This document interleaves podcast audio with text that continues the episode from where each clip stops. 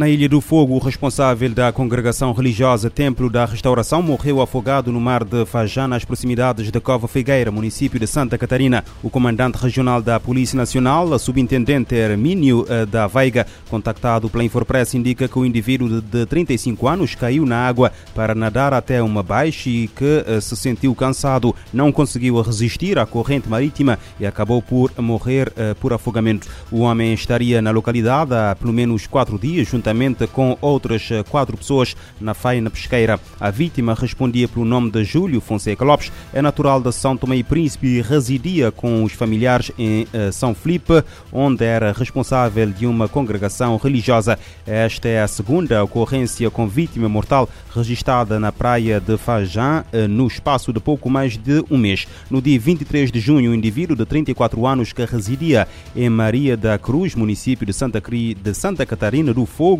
perdeu a vida uh, na mesma praia, uh, também na faina uh, pesqueira. O extremo leste de África atravessa uma das maiores secas de sua história. Analistas apontam a crise do clima como uma das razões para a falta de chuva que está a provocar fome e mortes. Os chefes de Estado e ministros da região do leste e chifre da África reúnem-se hoje em Kampala, capital do Uganda, para pedir uma abordagem mais integrada do tema. Em Uganda, o encontro de três dias foca em migração, meio ambiente e mudança climática em nível regional, a nível regional e interministerial. A meta é aumentar a consciencialização sobre os impactos que a emergência do clima e a degradação ambiental têm sobre a mobilidade humana. Após quatro estações consecutivas sem chuva, o leste e o chifre de África já têm milhões de pessoas deslocadas de suas casas por causa do risco de fome. A seca também já causou várias mortes na Somália, na Etiópia, no Quênia e no Djibouti. A reunião pretende levar propostas mais concretas desses países à Conferência das Nações Unidas sobre a Mudança Climática, COP27, que está marcada uh, para uh, Sharm el-Sheikh, no Egito, de 7 a 18 de novembro.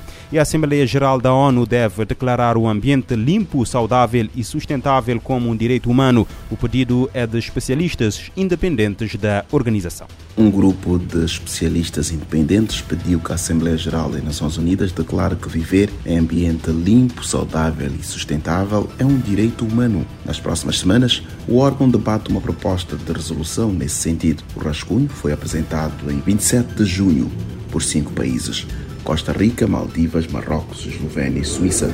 Em 2021, o Conselho de Direitos Humanos fez tal reconhecimento após décadas de debates com entidades da sociedade civil, grupos de jovens, instituições nacionais de direitos humanos e povos indígenas.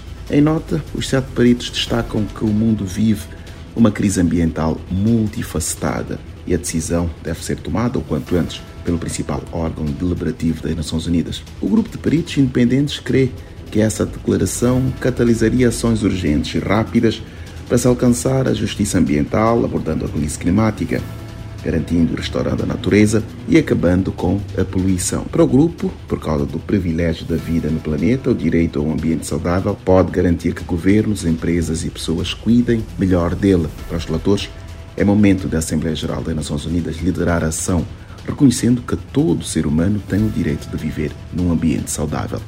Da ONU News em Nova York, Eleutério Guevara. Especialistas independentes pedem que a Assembleia Geral da ONU declare que viver num ambiente limpo, saudável e sustentável é um direito humano. Em Moçambique, mais um empresário raptado regressa a casa sem intervenção policial em Chimoio. O empresário luso, luso moçambicano uh, Embraim Sedat, de 60 anos de idade, que ficou três semanas em cativeiro, regressou esta terça-feira à sua residência na cidade de Chimoio, província de Manica. A reportagem é da Voz da América. Esta é a sexta vítima do rapto só na cidade de Chimoio nos últimos três anos e meio e que regressa a casa sem intervenção policial e geralmente após o pagamento de resgate, na maioria dos casos em avultadas sombras em dinheiro. A polícia vem por isso confirmar é, que o cidadão raptado há dias aqui na cidade de Chimoio, concretamente ao lado da Escola Samora, já se encontra no seu convívio familiar. Como falamos há dias, trata-se de um caso delicado. Estamos diante de um crime organizado e a sua natureza é um pouco complexa. afirmou Mateus Mintu, sem mais detalhes socorrentes da situação sigilosa da restante informação. A vítima foi raptada a 7 de julho por um grupo de três homens armados junto à entrada da sua residência na Rua da Zâmbia, numa zona nobre da cidade de Moio, e reapareceu no início da manhã na sua residência em circunstâncias que a polícia não explica. Mas em que circunstâncias ela aparece? Volta de carro, alguém vem lhe deixar, veio a pé? E em que, em que lugar de cativeiro ele esteve? Na conversa que a polícia com ele? Acho que a questão já respondi. Estamos diante de um crime organizado, então o esclarecimento, ou seja, a natureza do seu esclarecimento, carece de muita atenção e já que estamos na fase de instrução preparatória, é, nos, é, não, não nos é viável avançar certos dados sobre o risco de viciar o trabalho que está em curso. Mas oportunamente iremos convidar novamente a imprensa para que nos pronunciemos com mais dados, ou seja, dados com propriedade. Na semana passada, três pessoas foram detidas, entre as quais um agente da polícia e um guarda prisional, em conexão com a tentativa do rapto do filho de um empresário conhecido na cidade de Moio, confirmou na ocasião a Força da América, Ahmed Pulacho, porta-voz da Cernic. Através de trabalhos árduos que a Direção Provincial de Investigação Criminal, ao nível da província de Manica, tem vindo a fazer, com vista a estancar a onda da criminalidade, em especial ao tipo legal de crime do rapto, foi possível uh, perceber-se que existem vários indivíduos envolvidos neste ato criminal e foram feitas várias diligências com vista ao, a, a descobrir quais eram os promotores e a partir deste trabalho há dias eh, tivemos um rapto e começamos a fazer o seguimento do, dos casos, que um deles culminou com a detecção desses suspeitos, tendo reconhecido dois. E com o trabalho investigativo contínuo, foi possível identificar que, eh, que eram dois agentes da polícia, um da guarda prisional e o outro da Polícia da República de Moçambique, e um deles é funcionário da empresa Moçambique Comercial. Queremos também aqui dizer que estão sendo feitos trabalhos, já foi instaurado o seu respectivo processo de crime e remetido ao nível do Ministério Público para trâmites subsequentes.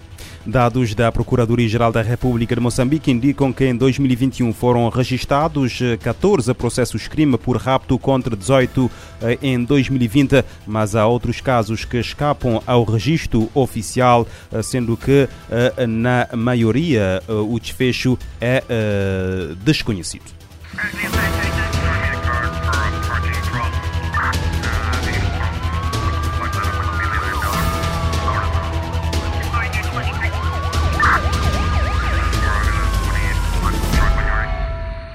Este programa está disponível em formato podcast no Spotify e em radiomorabeza.cv.